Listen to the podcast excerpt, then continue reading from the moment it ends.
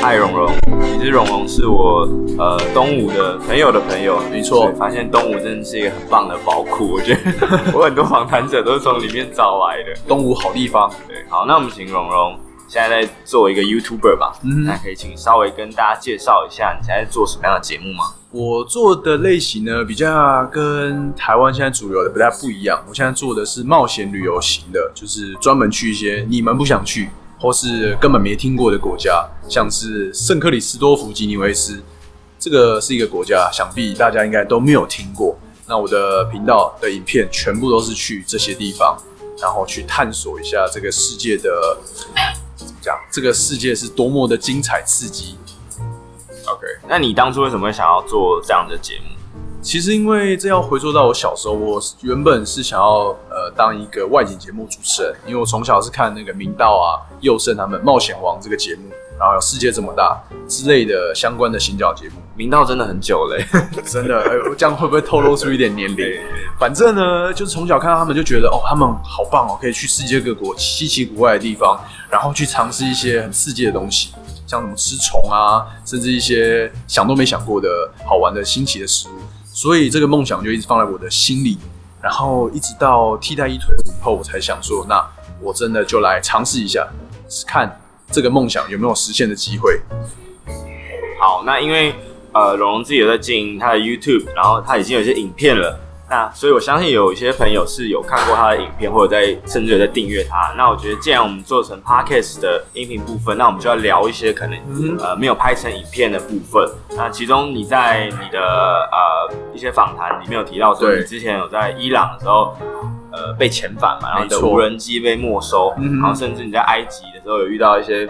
不太愉快的经验，也不是说不愉快，那个比较特别的经验，那个很真的是很特别。那这些没有出现在影片的东西，可以稍微跟大家聊一下。其实我觉得很，其实，在现在虽然看我现在频道可能很多影片很精彩，但是其实我蛮自己会觉得蛮可惜的。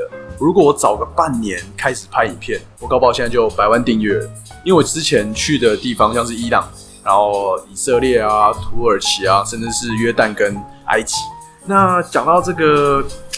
应该是说，我那时候呃替代役退伍的时候，我存了大概八万块，然后我就想说，我一定要去伊朗，因为伊朗它其实是一个，我看了新闻，因为相信大家都知道，伊朗就是很恐怖。我们从主流媒体上面所摄取到的资讯是这样子，但是如果你去看，不管是游记一些文字啊，他们都会说，伊朗其实非常的非常的好玩，而且人民是非常的热情。所以我就说好，那我要直接去那边去看看到底真实的伊朗是怎么样。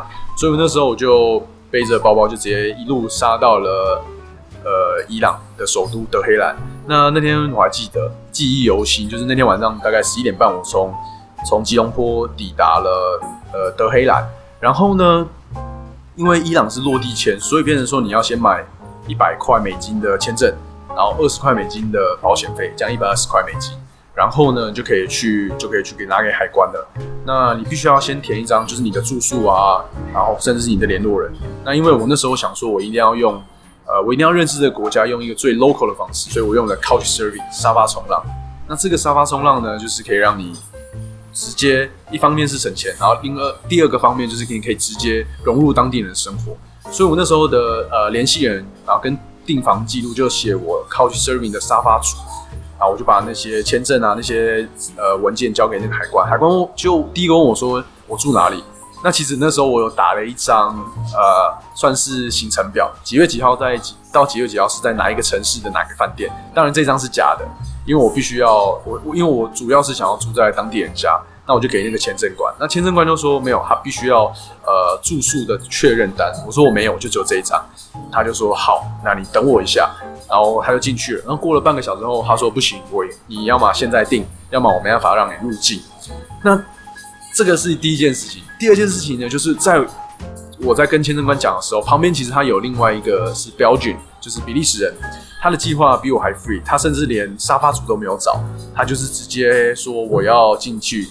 今天晚上就去找一间便宜的住宿，青年旅馆这样子，然后再待个十天。那剩下的我没有什么计划。我跟你说，就这样子，那个 Belgian 就这样通过了海关，他就入境了伊朗。然后我就被我就被愣在那边。然后我问他说，他可以进去，为什么不行？他说，因为你没有订住宿啊。啊，反正呢就是可能人品爆发吧，他就不让我进去，所以他就说我必须要把你遣返，因为你没有订房住，呃，你没有那个订房的记录。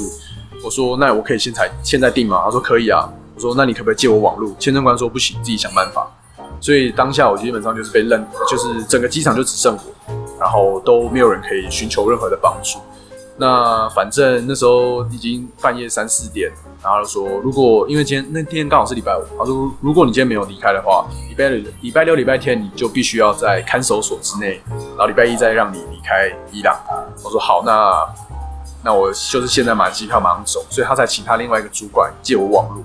那我这边要跟大家说，就被遣返呢，你必须是要自己买机票离开的。所以我就变成说，我又自己花了一笔钱，花了大概一万六千多块台币，从伊朗飞到了约旦，然后被遣返是不需要回到原出发国，只要你的签证跟护照 OK 都 OK，这是一个小 tips。所以我就这样，第一天我什么都还没有还没有玩到，就已经花了八万块之中的两万多块。对，就是这那个就是真的是我旅程第一天，然后在伊朗的机场待了六个小时。对，这就是我在伊朗被遣返的经验，但是也是一个绝无仅有的经验吧，应该是。伊朗的六小时快闪这样。没错，我看到的是就是机场，然后呃日出，大概就是这样子。哇，有钱人的生活就是这么的。没错，背包客的生活就是这 就是这样子。那那为什么那时候会决定要转去约旦？因为我其实他我的设定是这样，在伊朗待三个礼拜，然后穿过穿越边境。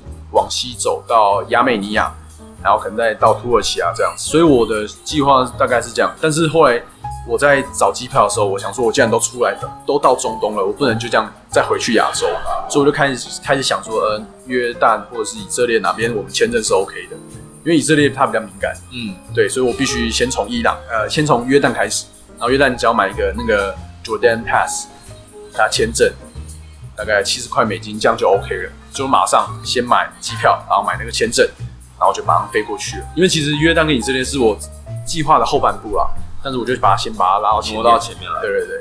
那如果再给你一次机会，或再回到那个时候，你觉得如果当时跟移民官说没有，就跟那个标准一样，说没有就是要 couch serving，你觉得会 pass 吗？还是？我觉得可能机会更小，因为那时候我说我的沙发主播是跟他说我朋友。对，因为其实 Couch Serving 在伊朗，它是一个蛮模糊的地带。对，对我那时候在做功课的时候看到，所以我就只能说我朋友。对，如果可能 Couch Serving 的话，他觉得我更意图更意图不轨啊。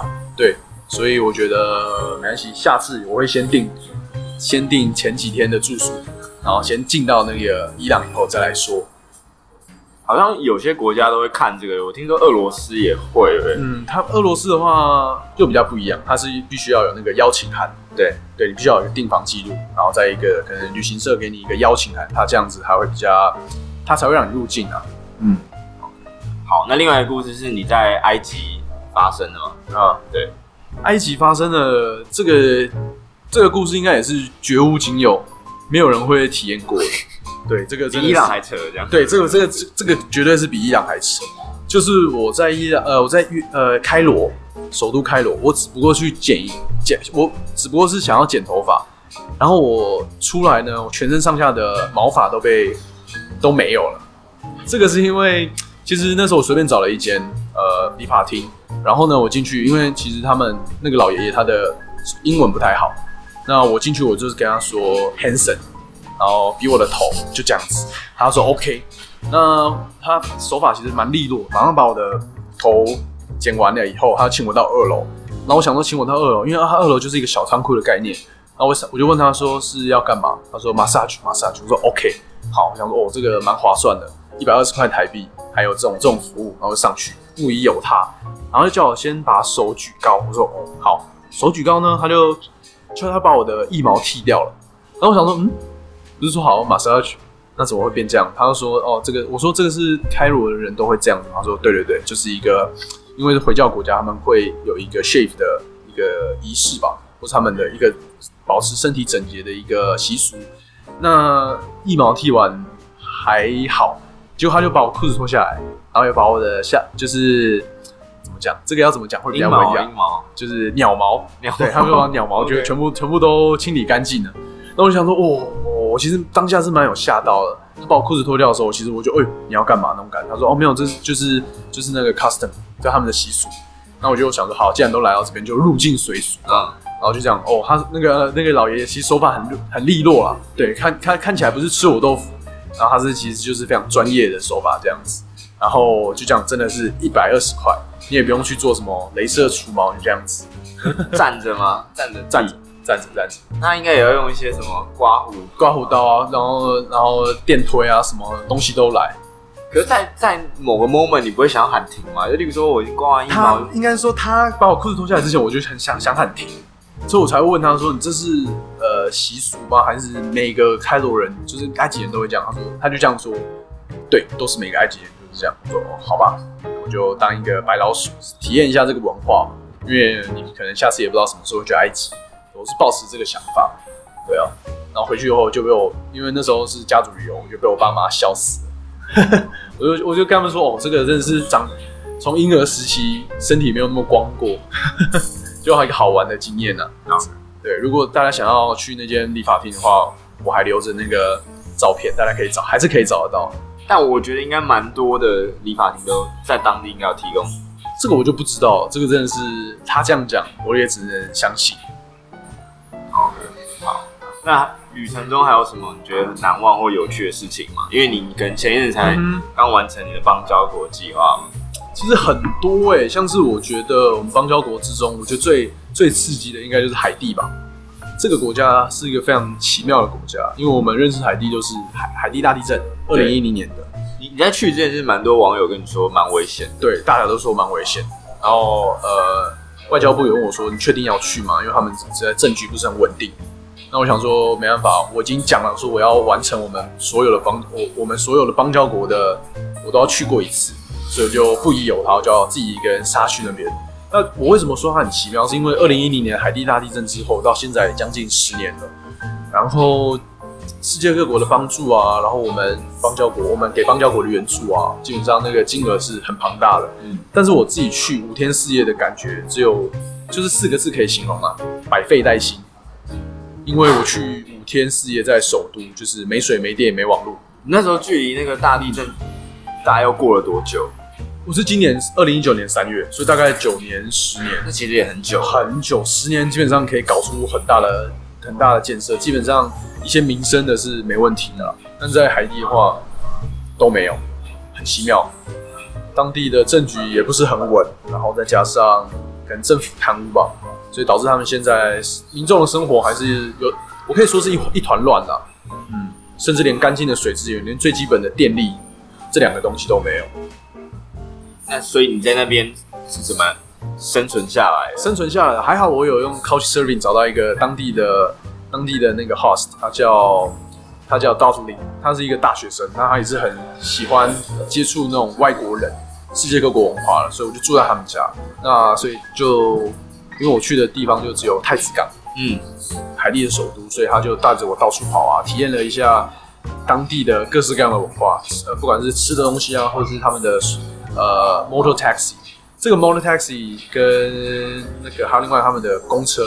这个是连在当地驻外使馆的秘书，他们来到那边五六年都没有尝试过的，因为基本上走在街上就是一一团乱，你可以说是一团乱。那个真的是那个乱的感觉是怎么样？乱的感觉就是，其实我我有种大明星的感觉，因为走在路上大家都盯着你看，因为海地它不是一个观光胜地，甚至说不管是欧美是亚洲，呃，背包客都很少会很少会去到的一个地方。所以，不管做什么动作，走在路上，大家都是盯着你看。那再加上我，我要拍影片，当我拿出 GoPro 我的摄影机之后，那个严那个注目的，他们行注目礼的那个程度又是更加的高，真的是有种大明星的感觉，好玩，真是好玩，但是也是蛮危险、蛮紧张的啦。那你在中间有遇到什么觉得很紧张的时刻吗？或者很紧张的时刻，我我自己因为有当地人带，所以我是还好，但是。在我离开后一个礼拜，我们在当地的技术团有遇到一些事情，嗯、就是因为啊，呃，又遇到了那个动荡暴动，所以他们有被甚至是被挟持，哦，就是劫车，对，劫车劫车的概念，对，这是真实有发生过的。但是这个东西是你你没有在你没办法在主流媒体上面收得到的一些讯息，这样子，只有在当地体验过当地文化以后才会知道。那你觉得太子港跟南非的氛围比吗？因为你之前拍南非影片，然后也是听说蛮危险。我觉得哦，两个都很危险。但是如果要讲到这个的话，危险的程度的话，中美洲的洪都拉斯是最最惊慌的。因为我去，我还特别去查那个犯罪指数，它有个指标，就是可能台北市大概大概是十五，这个数字是。那那个 range 可以跟大家讲一下，就是它怎么 rank 的？它 rank 它有个，它用各式各样不同的呃，可能说就是治安啊，或者是枪支泛滥的程度，很衡量的一些对，呃，枪支泛滥的程度啊，然后毒品取得的容呃容易度，嗯，它还有一些指标，他们就会去做衡量。比如呃，我那个数据，二零一九年的话，台北市大概是十五。然后洪都拉斯那个城市叫 San Pedro Sula，这个城市是八十五，对。然后呃，约翰百分之一百，对，约翰尼斯堡大概八十或七十五这样子。所以它的它的危险程度、自然不好的程度又比又比那个呃约翰尼斯堡南非又更加的猖狂啊！就是我甚至问那个呃使馆的使馆的警卫，我问他说，如果我用一百块去街上买枪买得到吗？他说一百块可能有点尴尬，但是两百块以内，两百块到一百五十块绝对买得到。可以买到什么样的？就是可能一般的手枪，然后配配可能子弹都 OK，在街上买也买得到，标配。对，你就知道那个国家的那个城市的枪支泛滥程度跟治安有多么的不好。因为像在约翰尼斯堡。我朋友他是被抢，其实他是其实你是跟团的人，我是跟团，但是我朋友他们是四个大男生被抢，那被抢就是真的是跟跟电影一样啊，就是走一走，突然有人吹口哨，然后十几十四个人就从四面八方这样冲过来，然后殴打你抢你的东西，对，这他们只是殴打跟抢，但是在中美洲的话，他们直接拿枪出来，拿枪出来就是你不给东西他就开枪。所以在此呼吁，如果遇到这种事情的话，就是把东西给他，性命还是真的最重要的，对啊。那那你在去之前都不会担心吗？或者是说你的啊？其实我是有一个使命感，我不担心，我只担心我没有东西可以拍给大家看。对，这这个这可能是一个影片创作者的一个坚持吧。我觉得拍到一些比较重要的画面，好看的画面，这是比较重要的，对啊。